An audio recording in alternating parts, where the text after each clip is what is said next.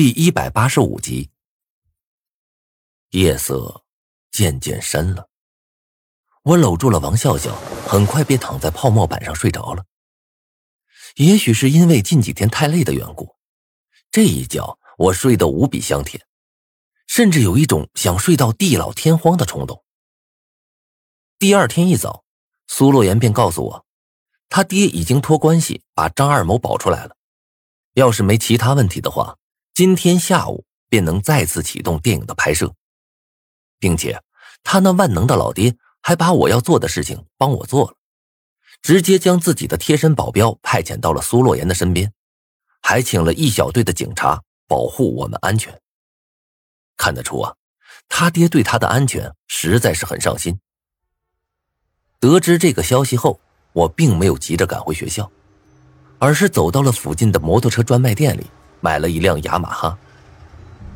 其实自从那次我在《死神来了》的世界中，凭靠一辆雅马哈摩托车逃出升天后，我便对雅马哈这个牌子充满了好感，还曾想一出来马上便弄辆骑一骑。只不过后来我一直忙着其他的事儿，倒是把这茬给忘了。昨天逃跑时，没料到黑车司机竟然不带我，险些让我命丧于陈破军之手。这个教训我算是牢牢记住了。如果当时我有一辆自己的摩托车，哪会这么狼狈？所以，我果断的在摩托车专卖店里花了两万块买了一辆新型的雅马哈，去加油站加满了油后，这才慢慢的朝学校赶了过去。一进校门，我便发现张二毛一行人正窝在广场上讨论着什么。我将摩托车停在树下。领着王笑笑走了过去。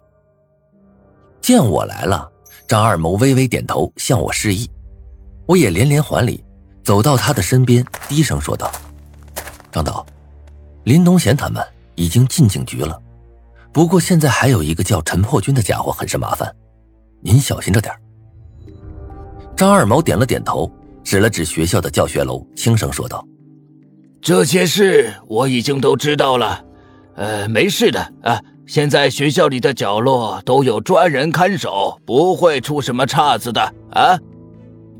我放下心来，又问道：“剧组里的人可信吗？没再请临时工什么的吧？”张二毛哈哈一笑：“哈哈哈哈，不会的，现在这里安全的很呐，就连苍蝇飞进来也得先报报户口。你先去那边等着啊，待会儿戏开拍了，我叫你。”我点了点头。顺着他指向的方向走向了人群。这时我才发现，比起前两次拍摄来，剧组里的人明显少了很多，就连女主刘亦菲都消失不见了。看来是受不了这诡异的气氛，跑了。不过，我的游戏任务只是说把电影拍摄完就行，具体怎么拍也没提要求。想来是不差刘亦菲这一个。Action！就这样，随着张二毛的一声 “action”，轨迹再次开拍了。算起来，这已经是诡计第三次开拍了。第一次因为宋浩的死亡，电影不得不中途而废。张二毛为了自保，自称是杀人凶手，跑到监狱里避难。林东贤接手后，我本以为事情会有转机，但没想到这家伙。竟然认为剧本上所说的祭祀仪式是真的，想把我们活祭了。而这一次，张二谋再度回归，这部电影终于迎来了拍摄的尾声。刚开始一两天，我还有些担心陈破军会来捣乱，但是没想到这家伙一直没有出现。不知是不是知道了警察在这里蹲着，不敢过来。诡计开拍的第二十九天，电影终于拍完了。我坐在教室里恍若隔世。坦白来说，这部电影其实很烂。一方面是因为演员们全程消失的演技，另一方面，则是因为剧本。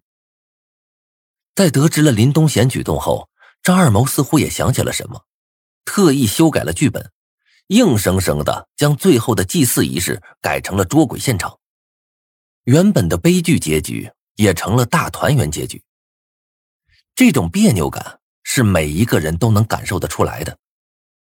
原本电影前半部分的恐怖细节全部丢弃不用，强行为主角续命，说是烂尾也不为过。不过，电影拍完了，那便是天大的好消息。至少从现在开始，我终于可以不用为了生路发愁了。而且，从电影开拍到现在，陈破军一直没出来，那么就意味着这家伙死定了。一下子解决掉了死亡威胁和一颗不定时炸弹，我长松了一口气，心里一直以来的郁结之气一扫而空。张二毛似乎心情也很不错，走到我身边，笑眯眯的递给我一根烟，还替我点上了。我有些惊异的盯着这个老头，不知道这家伙是不是搭错了哪条筋，竟然会主动给我点烟。结果下一刻。老头子忽然悠悠的叹了口气：“哎呀，这次电影算是砸喽！